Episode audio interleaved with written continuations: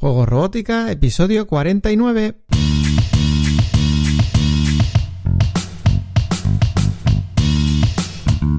Bienvenidos a Juego Robótica, el podcast en el que hablamos de robótica educativa, iniciación a la programación, aplicaciones para docentes, entornos de programación para niños y en general todo lo que tiene que ver con despertar la curiosidad de los más jóvenes por la programación y la tecnología, para que se conviertan en creadores y no en meros consumidores.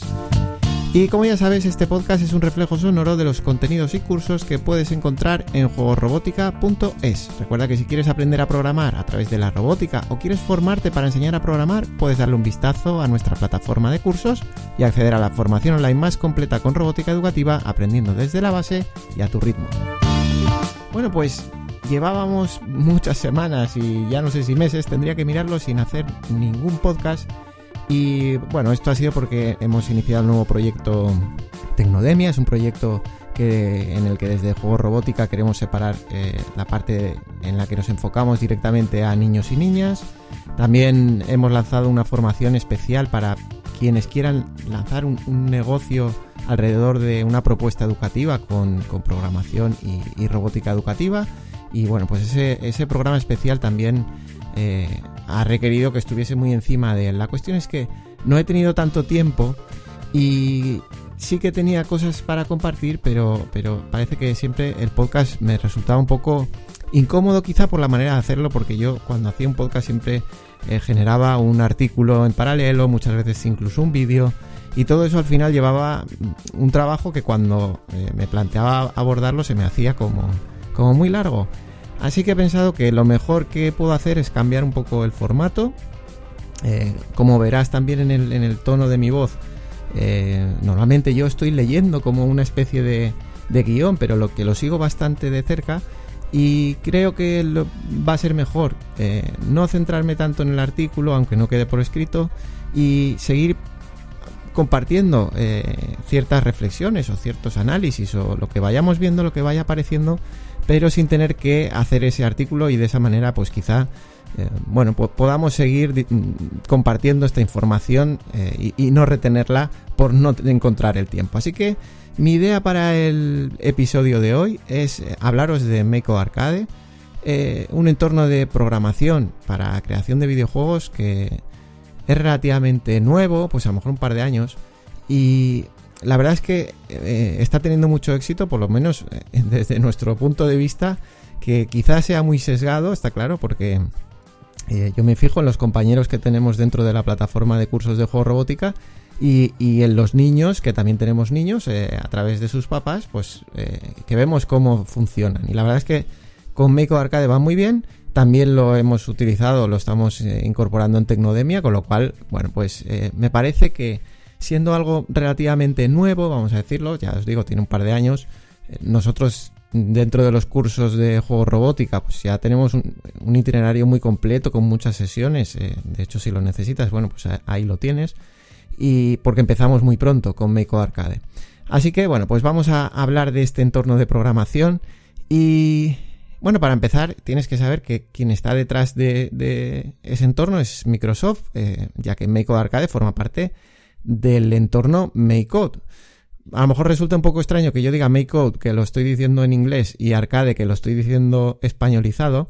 Pero claro, para mí arcade siempre, no sé, eh, de los juegos arcade siempre he dicho arcade, no, he dicho arcade, eh, entonces me sale natural decir MakeCode arcade. Pero bueno, podéis decir MakeCode arcade, MakeCode arcade, bueno, cada uno que lo diga como quiera. Al final vamos a hablar de, de este entorno de programación que nos propone Microsoft a través de MakeCode que ya sabéis que, que claro, la verdad es que va conformando un, abanico muy amplio de posibilidades.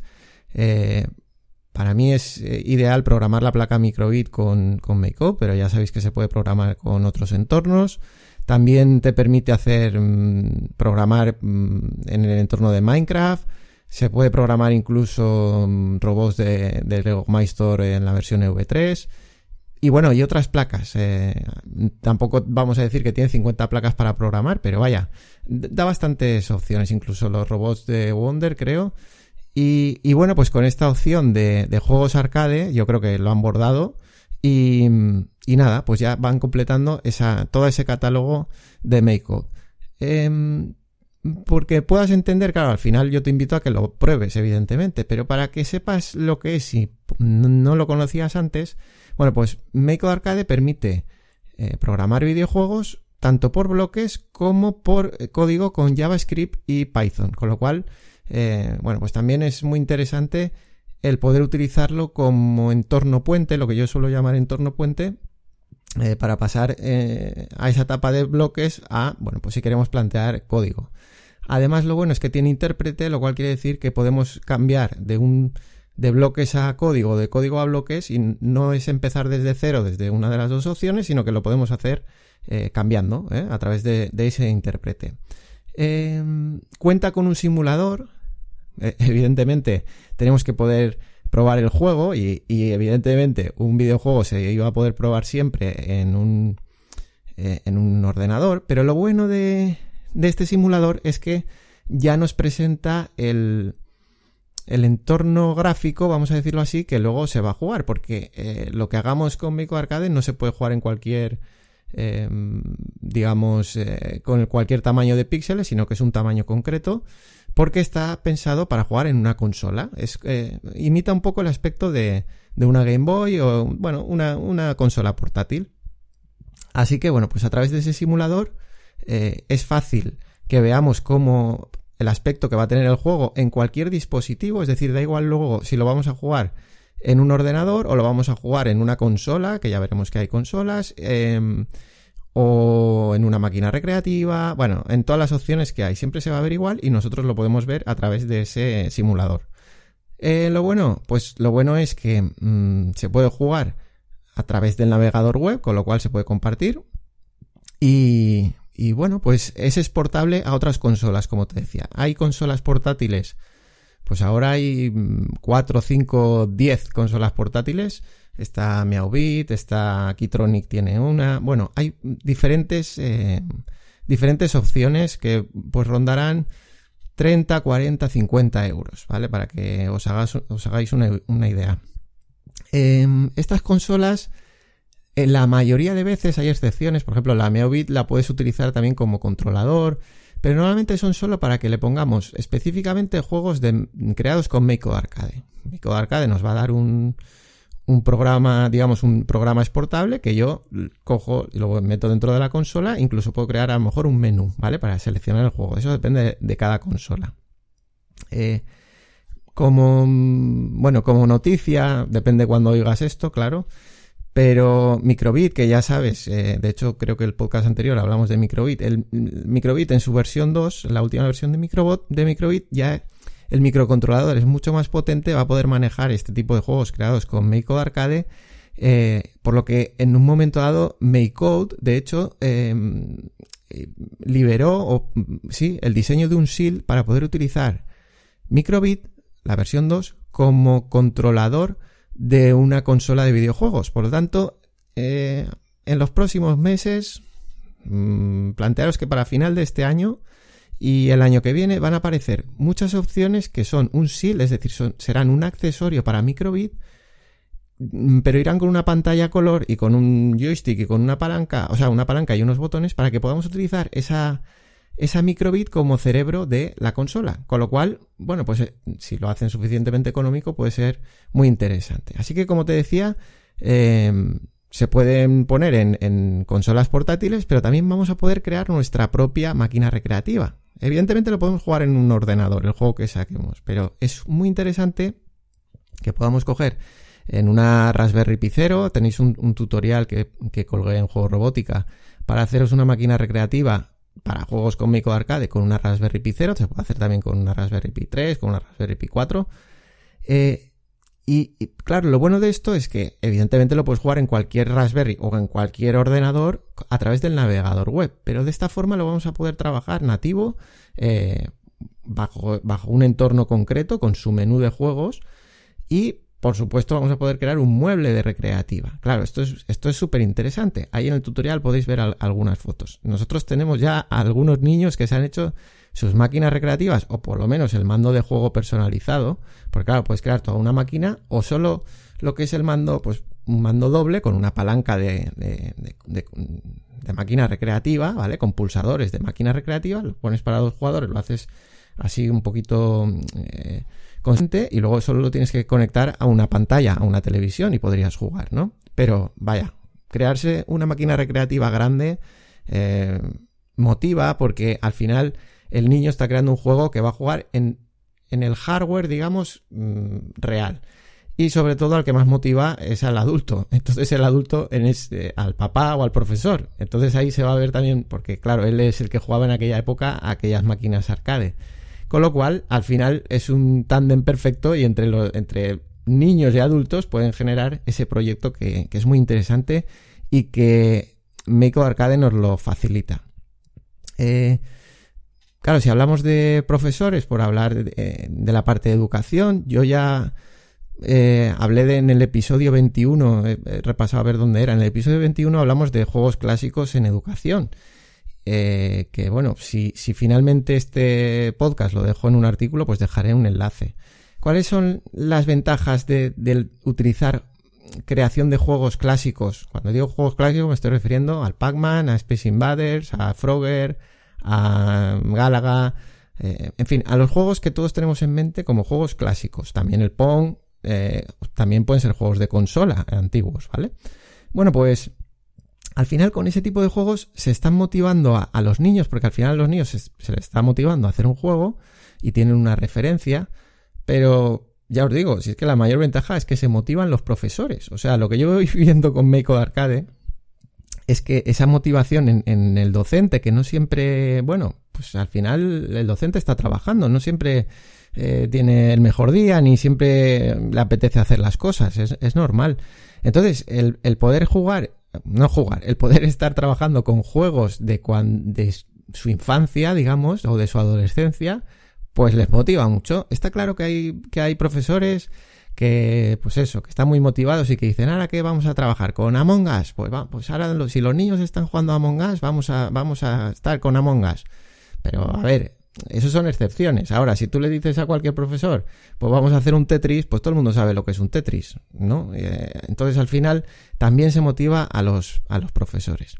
Eh, luego es relativamente sencillo conseguir hacer los juegos que eran Mm, muy potentes en los años 80, por ejemplo. Claro, si ahora un niño tiene que comparar el juego que hace con el entorno que sea, ¿eh? ya veremos que hay muchos entornos, lo tiene que comparar con los juegos que hay, pues ya os digo, con un Among Us o con o con lo que, lo, sé, lo que jueguen, o con un Minecraft, o con un eh, Fortnite, o con, o con un juegos de play que tienen mucho realismo, el Red Redemption, todos estos, pues al final dices, es que eso siempre van a ver que su juego está peor en el diseño, porque claro, eso es lo que los niños aún no entienden, que no siempre tiene que ser perfecto eh, el diseño, la programación, lo que tiene que ser perfecta o, muy buena es la experiencia de juego. Pero claro, ellos se comparan con lo que hay y dicen, ay, pues no está... Claro, ven que hay mucha diferencia, ¿no? Muchos niños y se frustran con eso. Sin embargo, cuando eh, les proponemos hacer un Pac-Man, por decirlo de alguna manera, pues el resultado final de un Pac-Man puede ser exactamente igual que el, que el Pac-Man original. Porque en su momento a lo mejor había una complicación. Recordar que en, su momento los primeros juegos em, eran electrónicos, quiero decir, el Pong era electrónico, no era... No, no, había una programación, era, era, pura electrónica, componentes electrónicos. Entonces, eh, eso es algo que, por ejemplo, programar un Pong pues es muy asequible. O programar un arcanoid es muy asequible. Es decir, la experiencia del, niño, del alumno, mm, puede ser eh, completa. se le puede proponer el proyecto de un juego que fue muy famoso y que sigue siendo muy famoso y que tuvo una complicación muy grande en el momento en el que se sacó, pero que ahora él es capaz de hacerlo por sí solo eh, alcanzando el, el, final último es el mismo. Entonces eso creo que es bueno que ellos se puedan comparar con juegos antiguos de otras épocas y bueno, pues que de esa manera puedan ver que, que, sí, que, que, sí que alcanzan, porque sobre todo se comparan, ya os digo, en la estética. Y vamos, en la estética Mico Arcade está clavada. Luego, evidentemente, estábamos hablando de educación. Eh, podemos crear juegos educativos o sea, no siempre tiene que ser que los juegos los hagan los niños o que enseñemos a programar a los niños eh, a través de, la creación de juegos, sino que nosotros, como docentes, podemos crear juegos eh, educativos. Eh, bueno, pues mm, nosotros en Juegos Robótica estamos ahora desarrollando una serie de herramientas para fomentar el contacto entre profesores y, docentes y papás, en fin, todos los, todos los que formamos eh, Juegos Robótica por dentro, cuando, lo ves en, esa plataforma de cursos, al final somos personas, tanto los profes como los alumnos que hay metidos, y bueno, pues tenemos un grupo de Telegram. En ese grupo de Telegram se están compartiendo eh, muchas veces eh, juegos o aplicaciones creadas con Make Arcade. Y, ¿Y sabéis qué tipo de aplicaciones son las que comparten? Eh, pues son aplicaciones que son educativas. O sea, no, no se suelen, también hay que se comparten juegos. Pues mirad lo que he hecho, he conseguido hacer esto o aquello, pero lo que sobre todo se comparten son aplicaciones o juegos educativos, es decir, cómo enseñar a través de un juego que hayamos hecho nosotros. Eh, de manera que el niño no tiene que programar nada, solo tiene que jugar, ¿vale? Estoy hablando de eh, trabajar matemáticas, o trabajar ortografía, o trabajar asociación de elementos, o bueno, eh, colores, todo este tipo de cosas, ¿vale? el niño simplemente tiene que ser un usuario y recordar que estamos haciendo un videojuego que se puede jugar en, en, un teléfono móvil a través del navegador, en un ordenador o incluso en una máquina. Es decir, podemos tener una máquina recreativa, como tienen algunos, o sea, esto no es ciencia ficción, una máquina recreativa en el, en el, en el aula o en el taller que utilicemos a lo mejor en tecnología y este tipo de cosas, pero también con los niños más pequeños en el aula donde pueden jugar. Pues ¿por qué no podemos poner una máquina recreativa en un colegio, en el pasillo, donde solo haya aplicaciones o juegos creados por los profesores y que sean educativos. El que quiera jugar, pues en sus ratos libres de descanso, lógicamente, eh, oye, pues puede ser interesante también. Yo siempre os planteo este tipo de proyectos. Bueno, luego, em, también podemos crear, estoy pensando en el docente, nuestras propias aplicaciones para uso nuestro personal, ya sea del aula, pues en el último reto que, que hemos lanzado, eh, para que veáis también cómo funciona mi Code Arcade, pues lo estoy incluyendo en los retos de programación. Y en el último reto, pues hacíamos una aplicación para generar grupos aleatorios eh, dentro de un aula, ¿no? Por ejemplo, tenemos un aula que son 28 niños. Pues decimos, vamos a hacer grupos de 3, o vamos a hacer grupos de 4, vamos a hacer grupos de 5 o de 6, de las personas que sean. Y que lo haga siempre equilibrado, es decir, que no haga eh, pues 6, 6, 6 y el resto que le quede del número que sea, ¿no? 3. No, eso no puede ser, pues tendrás que hacer 6, 5, 5, 5, por decir algo, ¿no? Bueno, ese tipo de aplicación la hicimos en el último reto. La cuestión es que es, eh, y claro, con los nombres de los niños, evidentemente. Eh, podemos hacer, es decir, podemos utilizar Make Arcade igual que podemos utilizar App Inventor o podemos utilizar cualquier otro entorno de programación para hacer aplicaciones que sean de utilidad para nosotros como docentes. Y ya está. O para nosotros en nuestra vida personal. Porque vamos a tener acceso, siempre que tengamos acceso a la red, vamos a tener acceso. Si tenemos nuestro teléfono móvil, pues cogemos el teléfono móvil, accedemos con nuestros datos a nuestra aplicación si la red de nuestro colegio no nos lo permite y hacemos uso de lo que necesitemos de nuestra propia aplicación que nos hemos personalizado a través de Make Arcade. Evidentemente, tenemos que tener un, no sé cómo decirlo, porque el, tema de los teléfonos móviles en algunos colegios a veces a mí me sorprende, pero pues para eso hay que sacar el teléfono y enseñarle a los niños que el teléfono se puede usar para, para no solo para perder el tiempo. Entonces, porque habrá gente que diga, ¿cómo voy a sacar un teléfono móvil siendo el profesor delante del aula? Bueno, pues eso ya son puntos de vista.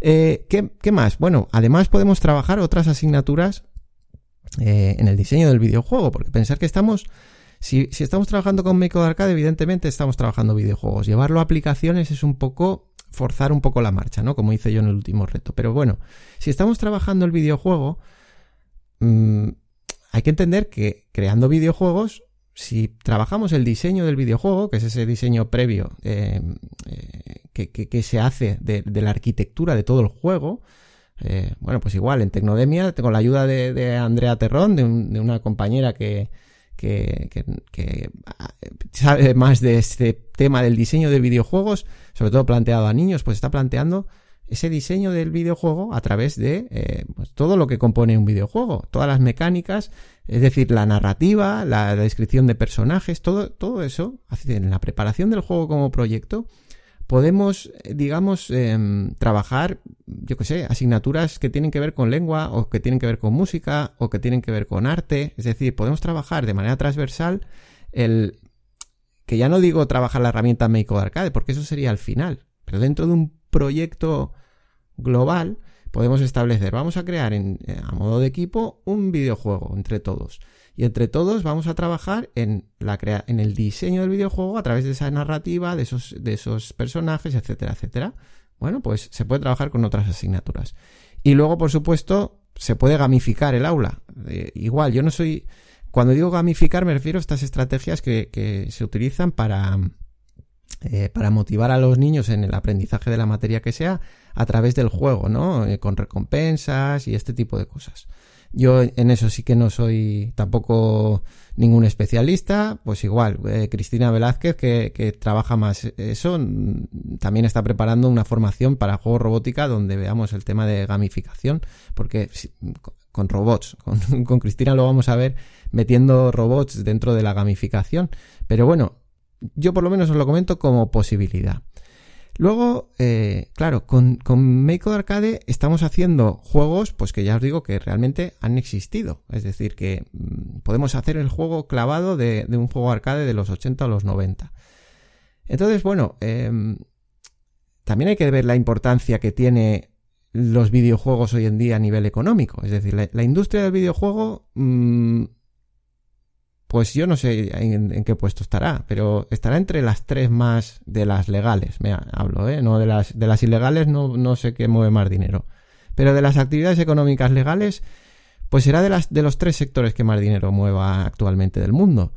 Eh, con lo cual, bueno, pues para quien quiera plantear todo este tema de la programación con vistas a un futuro laboral, etcétera, etcétera, que bueno, que ya sabéis que yo no comparto de todo ese discurso, pero bueno, si fuese así, pues oye, tenemos, eh, tenemos con Meiko Arcade un, una oportunidad también de hablar de eso, o sea, como oportunidad laboral para los chavales ir diciéndoles, oye, esto está ahí, para el que se quiera dedicar a eso. Claro, hay que, hay que hacerles entender que la industria del videojuego, que genera toda esa cantidad de, de actividad económica, no son todo programadores. Eso es lo que yo trato de transmitir muchas veces que no se entiende. Eh, que no hacen falta tantos programadores, porque en el fondo, dentro de esa industria trabajan pues, eh, de muchas diferentes áreas, ¿no? Evidentemente trabajan gente que son empresariales, que, que trabajan en el área económica precisamente, pero si nos vamos al producto, que el producto evidentemente es un videojuego, el programador es solo una parte del videojuego. Eso es lo que os decía antes. Todo toda la parte de diseño del videojuego no la hace el programador, la hace el, game designer, la hace el diseñador de videojuegos. Y pues también es interesante eh, explicarle a los niños cuáles son los diferentes roles que juegan parte, que tienen papel en el diseño de un videojuego, que es lo que os decía antes, que se puede trabajar incluso con otras materias. Y de esa manera ellos pueden ver, de decir, oye, pues a mí me gusta el tema de los videojuegos, pero a lo mejor no soy, no me gusta excesivamente el tema de la programación, pues puedo, pues, pero sí de la jugabilidad, ¿no? Que por ejemplo los chavales donde son buenos es como beta testers, claro, todos quieren ser beta testers, pero hay más trabajo de game designer. Entonces el game designer es el que tiene que pensar cómo va a ser el juego, ¿no? Cómo van a interactuar los personajes, cómo va a ser eh, la economía de puntos, cómo todo eso, ¿no? Pues si no les enseñamos que existe ese rol y que ese rol no necesita programar, para la gente que tiene más, más duro, el, digamos, en la parte de programación, pues nunca van a pensar en, esa, en eso como una profesión, pues podemos enseñárselo. Igual que eso, el tema artístico, por ejemplo, pues es lo mismo. Si el programador no tiene también que diseñar. Cuando estamos nosotros programando un videojuego por nosotros mismos, tenemos que hacer todo, todos los roles. Somos el game designer, el diseñador gráfico y el programador. Pero en la industria, porque os estaba hablando de la industria, eh, no es así. Es decir, el, el, que se dedica al diseño gráfico está solo en el diseño gráfico y el programador no se tiene que preocupar de qué color es él, solo tiene que programar, pero no tiene que preocuparse si, si pega más el azul con el naranja o el naranja con el verde. Eso, para eso hay un diseñador gráfico y dentro de los diseñadores gráficos hay muchos estratos. Pues si eso lo enseñamos y les decimos a los niños todos los roles que, que, que forman parte de esa, de esa industria, es más fácil que personas que les guste, que sean más artísticas, se vean también que pueden, que, que tienen hueco ahí, que tienen cabida y que no tienen que saber programar. Lo que siempre os digo, no hay, no hay que imponer esto. Pero bueno, a alguien que es artístico, que le podemos dar ese rol artístico dentro de un proyecto en equipo, por ejemplo, en un aula, eh, cuando al final se, el juego se programe por otro compañero o por otros compañeros que sí que les gusta, tienen más afinidad con la programación, le gustará ver que su diseño artístico se ha visto reflejado en el videojuego. No sé si me entendéis esta parte, pero bueno, yo os invito a que, a que expliquéis a los niños mm, los, todos los roles que hay.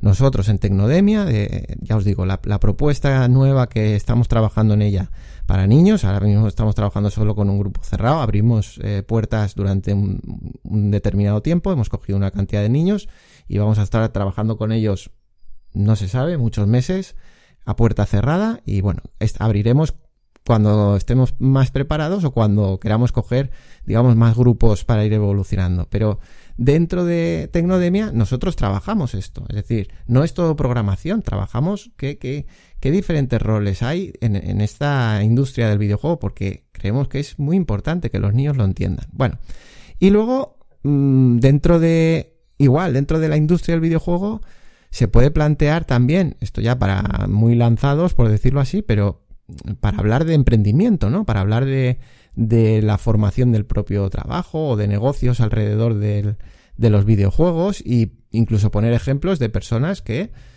han decidido tomar una carrera profesional independiente en, en, ese diseño de videojuegos, que sepan que, bueno, que eso ya lo saben, pero eh, investigar un poco y ponérselo de ejemplo, ¿vale? Que hay juegos que están en las plataformas de, de en los repositorios de, Apple o de, o de Android para descargar. Y oye, que eso está generando dinero y, está funcionando, sin llegar a agobiar a los niños con el tema del futuro y del dinero, no es eso, pero que, que vayan entendiendo cómo va. De hecho, la mayoría de la gente, bueno, no, sé si lo sabe la mayoría de la gente o no, para que os voy a engañar, no lo sé. Pero bueno, que sepáis que eh, el porcentaje ahora yo de memoria no os lo puedo decir, pero a lo mejor un 80% del, de, todo el dinero que se mueve en la industria del videojuego lo mueven mm, videojuegos gratuitos. ¿Vale? Quedaros con, esta idea porque es muy importante. Es decir, mueven más los videojuegos, eh, más dinero, evidentemente luego a través de publicidad, a través de, de add-ons, ¿no? Que, tú puedes ir comprando, ventajas que puedes ir comprando, pero la base del videojuego es gratuito, se mueve mucho más dinero ahí y pensad en todos los juegos para móviles, todo esto, que en grandes, eh, claro, ¿qué juegos eh, llegan los niños a pagar o los adultos por pagar por ellos? Pues, pues pocos, en realidad pocos para todo el catálogo que hay. Bueno, que me enrollo. Eh, ¿Por qué Make Arcade? Porque me, estaba, me estoy desviando al final un poco a la industria del videojuego. ¿Por qué utilizar Make Arcade? ¿Qué le hace diferente? ¿O por qué, por ejemplo, en nuestro caso lo hemos elegido también como parte de, un itinerario dentro de Tecnodemia también. Pues mm, primero, forma parte de la, plataforma Makeco de Microsoft, es decir, todo eso nos va a dar una continuidad. Si, queremos empezar a, a, conocerlo queremos, pues nos va a dar una continuidad al final. Es decir, em, yo tengo la seguridad de que MakeCode Arcade va a estar y la plataforma MakeCode en los próximos 10 años. Si alguien me pregunta, ¿tú qué ves más lógico? ¿Que vaya a estar eso o que vaya a estar eh, cualquier otro proyecto más local de programación por bloques de una placa, pues hombre, pues creo que va, es más fácil que esté la placa microbit, que esté el, toda la plataforma de MakeCode de Microsoft. Pues oye, pues eso ya es una ventaja. Luego, em, para compartir y embeber juegos, aunque con Scratch, por ejemplo, se puede hacer, evidentemente, la base de la filosofía, una de las de los pilares de la filosofía de Scratch es compartir los juegos y digamos enriquecerse de los comentarios que puedan hacer el resto de usuarios, pues bueno, eso evidentemente lo tiene también Make Arcade, pero es lo facilita, es mucho más fácil. Eh, lanzamos un, un, enlace y se puede, que eso también se puede hacer con Scratch, pero vaya, por ejemplo, lo pones en un teléfono móvil y, con Make Arcade funciona perfectamente a través de navegación web. Pero es que luego lo podemos embeber, es decir, si, si tenemos una página web, podemos embeber el juego, lo podemos insertar. Y y bueno, de esa manera, mm, si tenemos, por ejemplo, una academia extraescolar, nosotros podemos tener, eh, mostrar los juegos que hacen nuestros alumnos. Y si mostramos los juegos que hacen nuestros alumnos, pues si alguien visita nuestra web, pues podrá ver mm, lo que han sido capaces de hacer nuestros alumnos y, de esa manera que se vea el trabajo. No sé, no sé si me explico, porque además con Mico Arcade se puede eh, compartir de manera privada, por decirlo así. Es decir, se accede al juego, pero no tienes información de quién lo ha hecho, con lo cual, bueno, no está mal. También, también ahora estoy pensando que podrías engañar, pero bueno, eh, no, yo no estoy pensando en que nadie engañe, ¿vale? Bueno, eso por un lado. Luego, el aspecto gráfico es muy elaborado. Es decir, claro, tiene un aspecto gráfico que a mí personalmente me enamora porque me traslada a, a los 8 bits, ¿no? A, a, los juegos arcade clásicos y todo es muy pixelado. Entonces, claro, como a mí me gusta mucho ese tema, pues para mí eso es una ventaja. Pero veo que a los niños también les gusta. Entonces, pues win-win. Le gusta a los niños, le gusta a los adultos. Es lo que os decía antes de, de la motivación.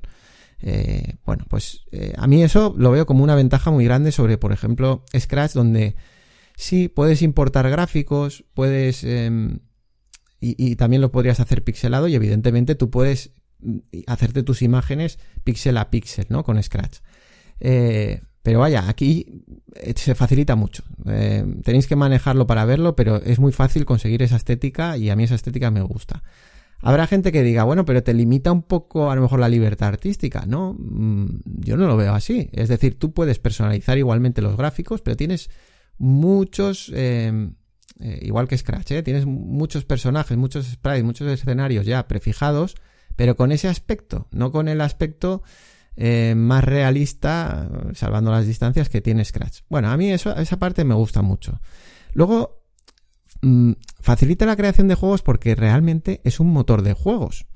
Cuando digo que realmente es un motor de juegos, lo que bueno, claro, ¿qué es un motor de juegos? ¿No? Primero habría que empezar con eso. Pensaba que me iba a salir un podcast corto con esto de hacerlo sin guion y creo que es todo lo contrario.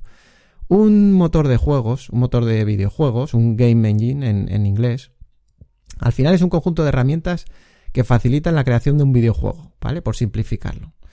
Pero claro, si, lo, con esa definición podríamos decir, pues entonces Scratch es un motor de, de, juegos, porque mm, es un conjunto de herramientas que me facilita la creación de un videojuego. Mm, sí, vale, mm, en, en, cierta manera sí, pero no podemos decir, yo lo asemejo más Scratch a un lenguaje de programación general, pero que es por bloques, es decir, puedo hacer todo. Claro que también con cualquier lenguaje de programación puedo hacer un juego, pero no me lo está facilitando a través de unas, de unas librerías específicas. No, no sé, ese es mi modo de ver. Hay quien considera Scratch un motor de juegos. Mm, yo no. Pero bueno, eso a lo mejor es muy, muy personal. Yo, por poner ejemplos de, motores de juegos que, que, son evidentemente motores de juegos, ¿vale? Blender, por ejemplo, que ya quedó abandonado, y a lo mejor, pero sí sé que se ha quedado el nombre, a lo mejor lo conoces, Blender, Godot, te suena. Eh, Stencil, por ejemplo, es una cosa que estaría a lo mejor transicionando entre Make Arcade y, y algo más profesional. De hecho, bueno, en nuestra línea del tiempo dentro de Tecnodemia para dentro de mucho tiempo también está que quizá um, utilicemos Stencil. Eh, no sé, Game Maker Studio, claro, cuando ya nos vamos a Game Maker Studio, Unity, Unreal Engine, ya estamos hablando de, esos son motores de juegos profesionales, es decir, los juegos que jugamos todos los días están creados con Unity, con Unreal, eh, Game Maker Studio, este tipo de, bueno, Godot incluso.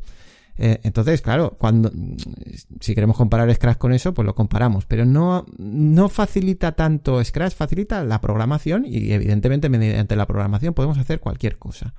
Pero Meiko Arcade sí que tiene esas, esas, eh, eh, ¿cómo decirlo? Esas herramientas específicas de juego, esas librerías específicas o extensiones o como lo queráis llamar. Eh, por ejemplo, el mapa de baldosas tiene una herramienta de mapa de, de baldosas que al, que al, final es para hacer un, mapa de juego, pues que es muchísimo más eh, práctico que si tú tienes que elaborar un mapa de juego en Scratch. Pero vamos, de aquí a Lima es mucho más fácil. Y es más fácil y es más fácil y no hay ningún problema en que sea más fácil. Precisamente ahí está la gracia.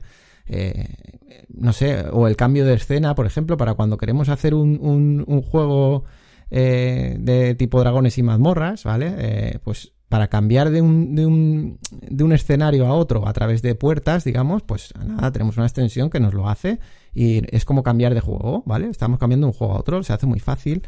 Luego podemos utilizar los sprites como variables podemos utilizar arrays de sprites. Claro, esto a lo mejor son cosas que son muy avanzadas, eh, cuando yo las digo así y no me las estáis escuchando, pues a lo mejor alguno de vosotros me dice, pero ¿y cómo, que un sprite como variable? O sea, digo una imagen, una imagen como variable. O, o un array de variables que son imágenes. Claro, eso mm, depende de, de, dónde estéis, os puede ya explotar la cabeza o no, no lo sé. Pero, pero vaya, al final lo que os quiero decir es que eso facilita. Por ejemplo, el reto, el primer reto que hice con, de programación con Make Arcade, hice el Snake de, de los teléfonos Nokia.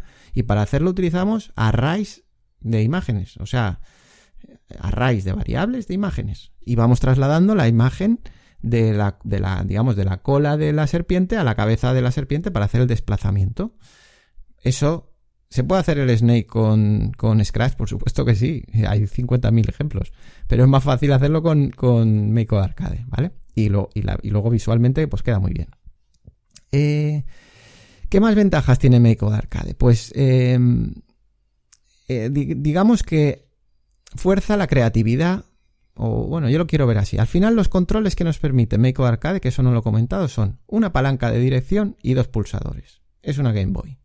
O una máquina recreativa de dos pulsadores. No tiene más. Bueno, tiene menú y tiene. Y tiene otro botón que ahora no me acuerdo cuál es. Pero para jugar tiene palanca de cuatro direcciones o combinadas y botón A y botón B. Ya está, como una Game Boy.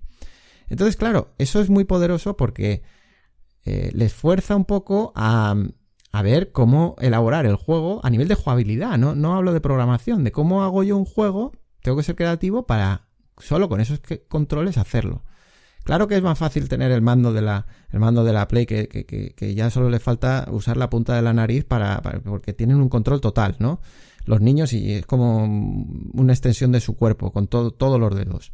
Pero al diseñador de videojuegos le fuerza más a pensar cuando cuando solo tiene una palanca y dos botones. Es que yo lo veo así de fácil, ¿no? Por ejemplo, el botón lo podemos usar como un, toque sencillo o como un toque rápido o como pulsación mantenida. O sea, hay muchas maneras de utilizar un pulsador, pero si tenemos 50 pulsadores, pues no vamos a querer eh, ver diferentes maneras de utilizar un solo pulsador, ¿vale? Es eh, más o menos lo que os quiero decir.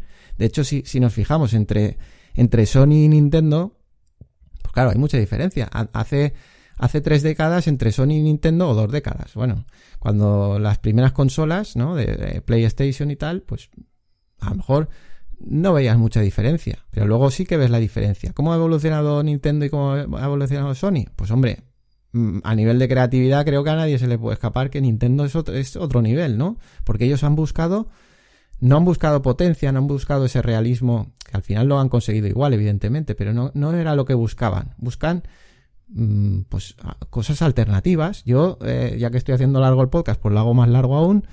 Yo me acuerdo hace muchos años, evidentemente, con la primera consola, con la primera DS, con la Nintendo DS. Ya sabéis, esta consola que se, que se abre tenía pantalla arriba, pantalla abajo. De hecho, era muy parecida a, las, a las Game Watch que utilizábamos de pequeños.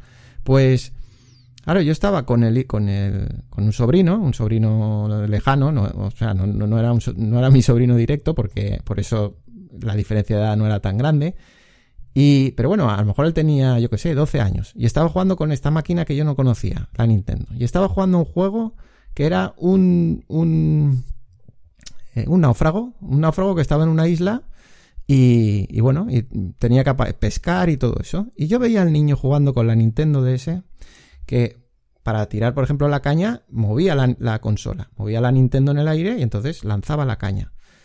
Y para cocinar el pez, juntaba unos, unos leños y entonces tenía que coger el típico palito para, para por fricción, ¿no? Ir generando calor y que se encienda el, fuego con, con, con, algo de paja o lo que sea. Y tenía que darle a los gatillos, derecha e izquierda, con un ritmo constante, pero mm, siguiendo durante el tiempo, de manera que el personaje en el juego iba moviendo el palito en un sentido y en otro para generar esa fricción. Y yo le veía ahí todo concentrado, yo estaba alucinando.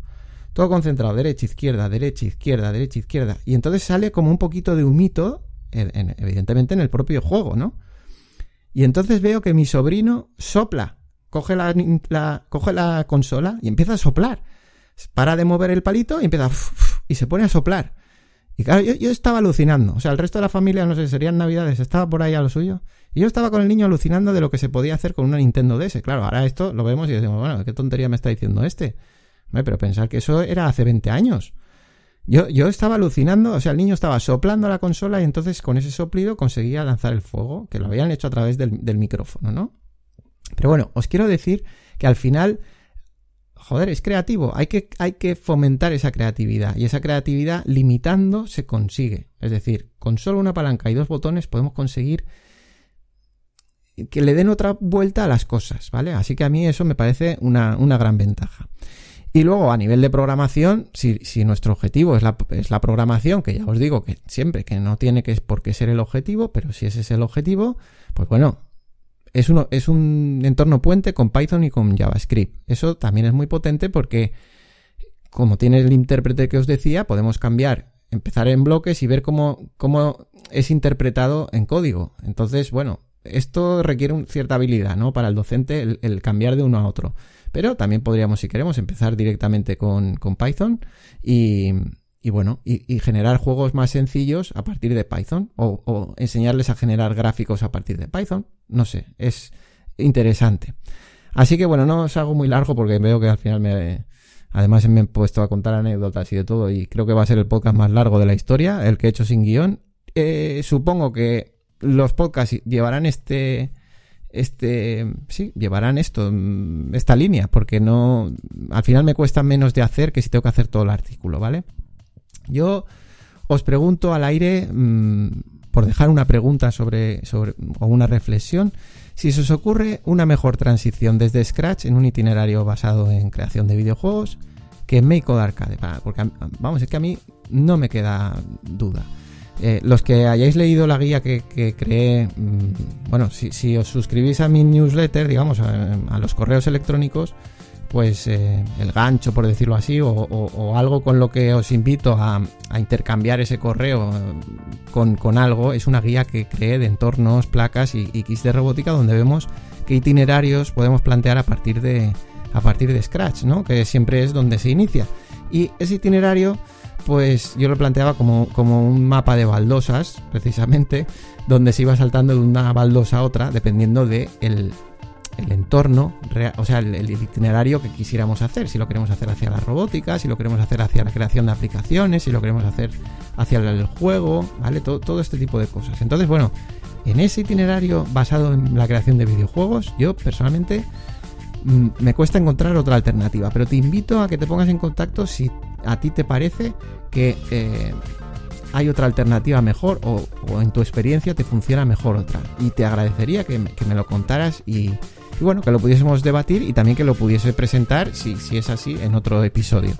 Así que nada, nos escuchamos en un próximo episodio con otro entorno de programación o probando un kit de robótica educativa, repasando algún accesorio o cualquier otra herramienta que finalmente nos ayude al aprendizaje de la programación y la robótica. Hasta entonces, disfruta creando, programando, aprendiendo. Nos escuchamos en las próximas semanas. Adiós.